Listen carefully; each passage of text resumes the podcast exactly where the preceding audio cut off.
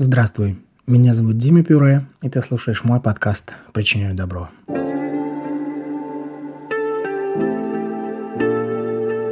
Внимание! Если тебе нет 18 лет, выключай этот подкаст, дождись, когда тебе исполнится 18, подключайся и послушай все эпизоды разом.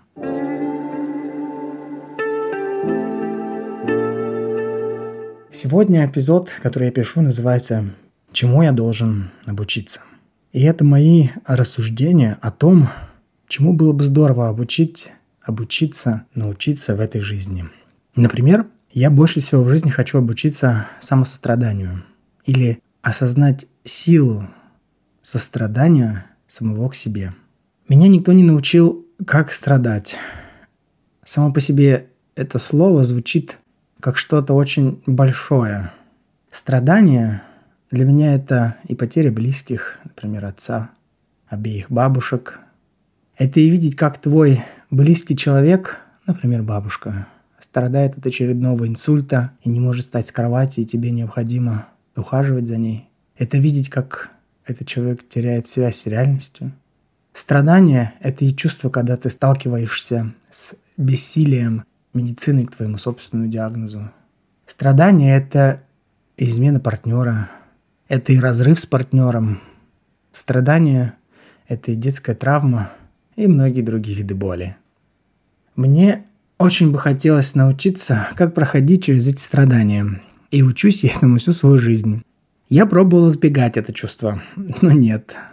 Ничего отдельного из этого не вышло. Хотя наша культура всячески мне помогала в этом фокусироваться на материальном, на духе соревнования, на работе, на Инстаграме, где важно, у кого сколько подписчиков и кто побеждает в конечном итоге.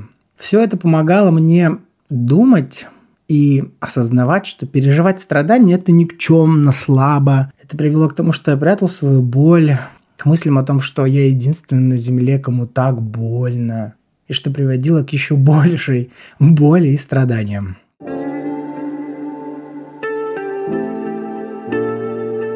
Давай представим, что я, а может быть и ты, сможешь прервать этот цикл хотя бы на короткий период времени. Итак, что такое сострадание? Сострадание для меня это любовь и тепло, которое я могу дать человеку, индивидууму, существу, который в беде, у которого горе. Это возможность быть рядом с ним, безусловно.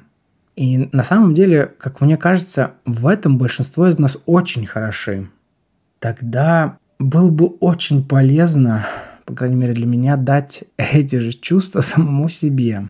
Я разделяю сострадание самому к себе, самосострадание на три части, чтобы было легче об этом рассуждать. Так, первая часть – быть добрым к самому себе. Дать себе доброту и говорить с собой хотя бы иногда таким же чутким и добрым голосом, каким я говорю с друзьями, любимым или даже просто с незнакомцами, я все еще этому учусь. Ведь я разговариваю сам с собой этим мега жестким и черствым голосом. Таким голосом я не разговариваю ни с кем на этой планете. Сейчас записываю этот эпизод. Это как еще одно напоминание самого себе о том, что я тот, кто больше всего на свете нуждается в этом добром и любящем голосе, с которым я разговариваю с своими друзьями в Екатеринбурге, в Москве, в Новосибирске, в Краснодаре и в многих других городах.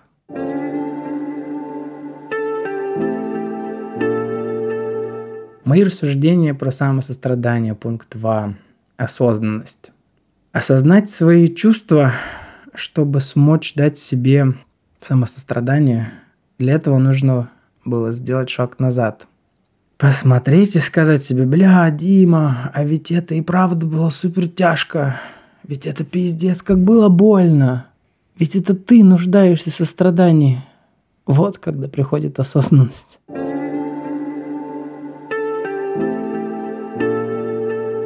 Пункт 3.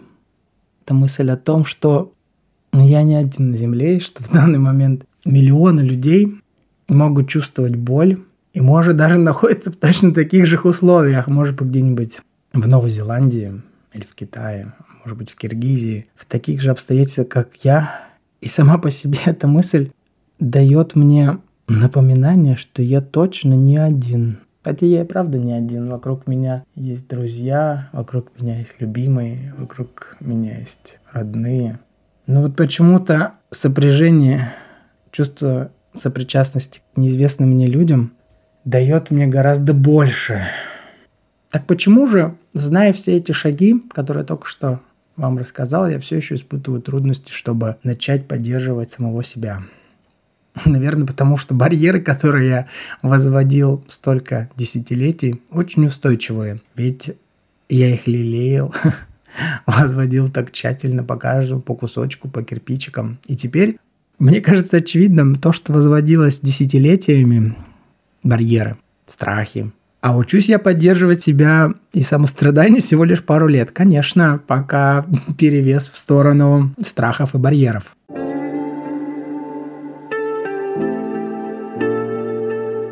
Как эти барьеры звучат у меня в голове?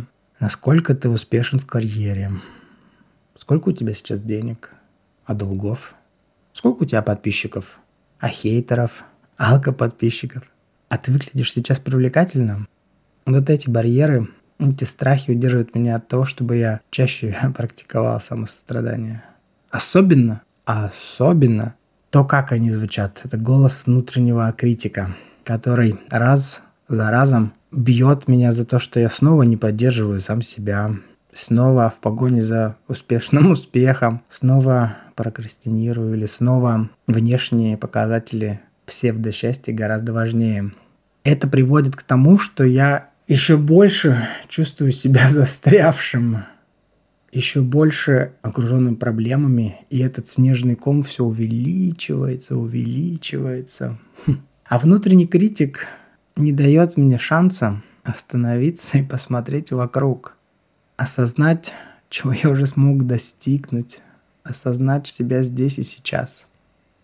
В противовес этому внутреннему критику самострадание дает мне возможность быть в этом неудачном моменте жизни или разрешает мне неудачи, разрешает мне пробовать снова и снова.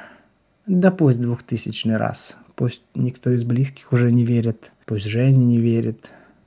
Дает мне это самострадание еще один шанс из чувства любви к себе, к себе как к живому существу.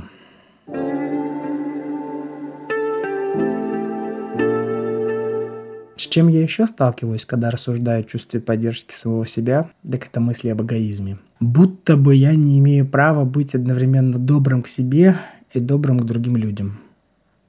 Помогает выбраться мне из этой ловушки другая мысль, что все нуждаются в сострадании. Все, включая меня. Я нуждаюсь в поддержке и сострадании, как любой другой живой человек. Еще я сталкиваюсь с чувством жалости самого себя. И оно диаметрально противоположно самостраданию. Когда я холю, лелею свою боль, думаю, тебе это тоже знакомо.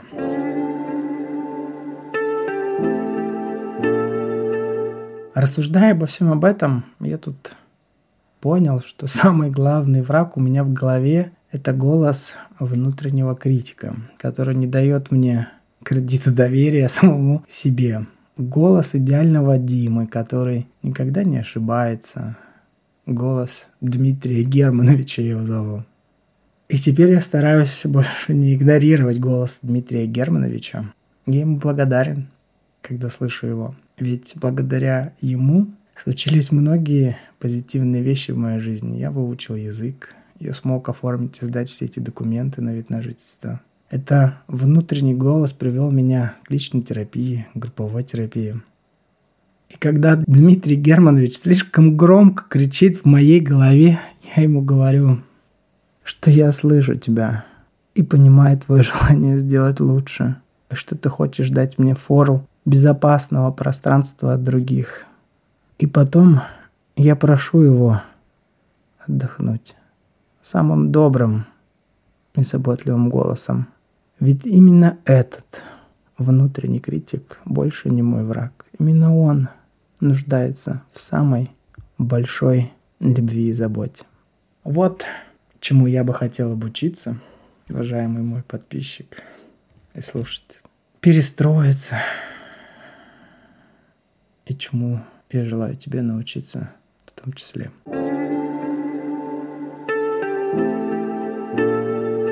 Ты слушал мой подкаст, это короткий выпуск Дима Пюре, причиняю добро. Подписывайся меня на Яндекс Музыки, на Apple Подкаст, на Google подкастах, на CastBox, на Spotify, на других альтернативных источниках. Следующий выпуск, шестой, как я и обещал, будет с моим будущим мужем. Мы все еще не расписаны. И этот выпуск будет про любовников, про измены, про то, как жить втроем, о плюсах и минусах, и, возможно, о каком-то творческом исходе произошедшего. Всем пока. thank you